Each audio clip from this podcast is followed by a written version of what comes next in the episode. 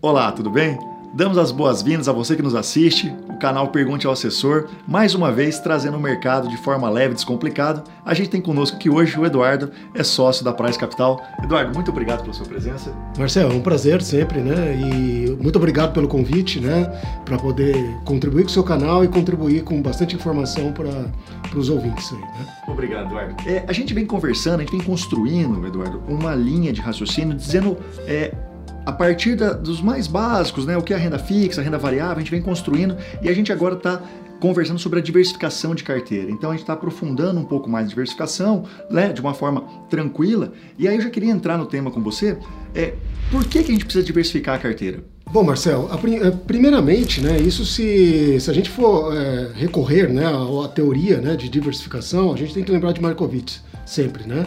Porque, segundo ele, é, o único almoço grátis do mercado financeiro é a diversificação, certo?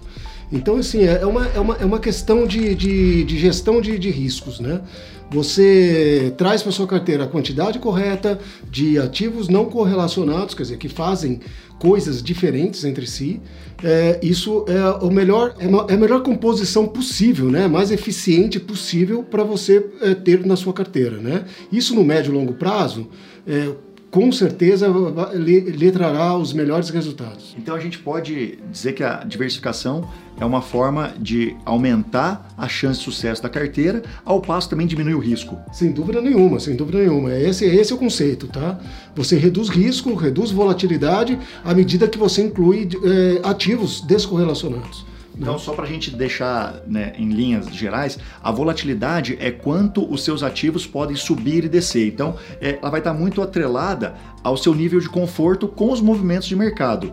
E a correlação é isso que o Eduardo comentou. Então, é, investimentos que são muito correlacionados, eles sobem e descem juntos. Na diversificação, a gente quer exatamente o contrário, ativos fazendo aquilo que o Eduardo trouxe mais uma vez. É, os ativos fazendo coisas diferentes. E aí, eu já queria falar, Eduardo, se, então se eu tiver um pouco de renda fixa, eu tenho assim, ó, Brasil, toda a minha carteira do Brasil. Eu tenho um pouco de renda fixa, eu tenho ativos ligados à inflação e bolsa no Brasil. Eu já estou diversificado? Você está diversificado, talvez não da maneira como você deveria, né? Porque atualmente, né, mesmo um brasileiro posicionado seus, com seus recursos todos no Brasil, você deveria ter um olhar para fora, um olhar global, né? Porque isso é possível fazer hoje. Alguns anos atrás não mas hoje você tem todas as possibilidades de incluir ativos internacionais ou globais, né, é, de economias muito mais maduras né, do que a nossa, é, vão fazer muito bem para sua carteira. Aliás, né, se a gente for considerar os últimos 12 meses, né, juntamente com os ativos de inflação, que você acabou de citar muito bem, é, foram os dois segmentos que mais contribuíram para a carteira de qualquer investidor atualmente no Brasil. E como que, como que a gente faz para diversificar fora do Brasil? Então, eu sou investidor no Brasil, meus recursos estão todos aqui, eu preciso mandar esse dinheiro para fora ou não? Eu consigo manter o. Inclusive, né, pensando em imposto de renda, eu consigo manter tudo aqui e me expor a investimentos fora do Brasil? Como que a gente consegue fazer isso? Bom, você tem algumas opções, tá? Hoje em dia, mesmo o investidor comum, né, o investidor de varejo, você tem acesso a a índices, você tem acesso a BDRs, que são o, o, o espelho né, de, de, de ações né, globais, americanas ou de, de outros continentes no Brasil, você pode fazer esse tipo de investimento. Fundos, né, fundos de ações ou fundos multimercados globais, né, que eu, eu gosto deles porque você tem uma gestão mais ativa é, desses, desses ativos, é como se fosse um fundo de ações ou fundo multimercado aqui no Brasil.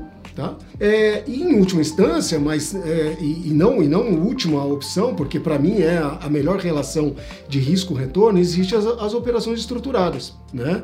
Onde você consegue, num único pacote, você tem a proteção do seu capital, você também reduz a exposição cambial, porque você exclui isso, do sua, essa complexidade da sua carteira, né?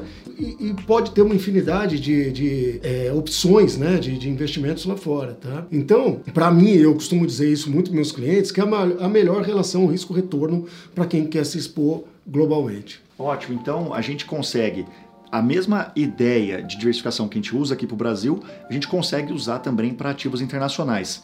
E aí você comentou, né? Como que você abordou, como que a gente protege esse capital? Então, uma forma é através das operações estruturadas. Quais são as outras maneiras que a gente pode reduzir a volatilidade frente ao que acontece aqui no Brasil? Não, perfeito. Você tem, você tem é, primeiro, é, a, a estar lá fora, você está posicionado apenas em, no índice de, da Bolsa Americana, do S&P, não necessariamente é o suficiente, porque você pode utilizar de diversos segmentos, né? É, ali é o mundo que você tem a seu dispor. Pensa que no Brasil você tem apenas 2% dos ativos financeiros do mundo. Né? Quer dizer, você tem todos o, restante dos outros 98 à sua disposição, certo? Falar que você é só bolsa americana, você está diversificado? Não, não é, não é necessariamente uma verdade. Você poderia estar tá muito mais diversificado lá fora. E isso vai te reduzir volatilidade também, como você acabou de perguntar. É, uma, uma, outra forma que você deve considerar na sua carteira é se você inclui ou não a, a complexidade de ter é, a exposição cambial. Né? Então você pode se proteger em ativos que não contemplam a, a exposição cambial, ou você pode também contemplar a exposição cambial. Dependendo dos seus planos, ele pode, os, ambos podem fazer sentido. Eduardo, muito obrigado pela sua presença aqui hoje. É, tenho certeza que contribuiu bastante para o conhecimento, para os nossos investidores, para os nossos ouvintes. Muito obrigado. É, se quiserem continuar essa conversa, querem aprofundar é, esse assunto com você, como é possível encontrar nas redes sociais? Ah, vocês, podem, vocês podem encontrar a gente, né? Eu acho que pela própria página da, da Price Capital, né? Eu acho que é o melhor caminho, né? E nós temos todos, todos profissionais super capacitados para atendê-los aí a demanda que os seus ouvintes tiverem. Tá? A você que nos assiste, agradecemos pela sua atenção, pelo seu tempo. É, em caso de alguma demanda, algum comentário, poxa, é, gostaria que aprofundasse o próximo vídeo em, em determinado assunto. Então, escreva para gente, contato price.com.br e, em caso de dúvida, você já sabe, pergunte sempre ao assessor. Um grande abraço e até a próxima.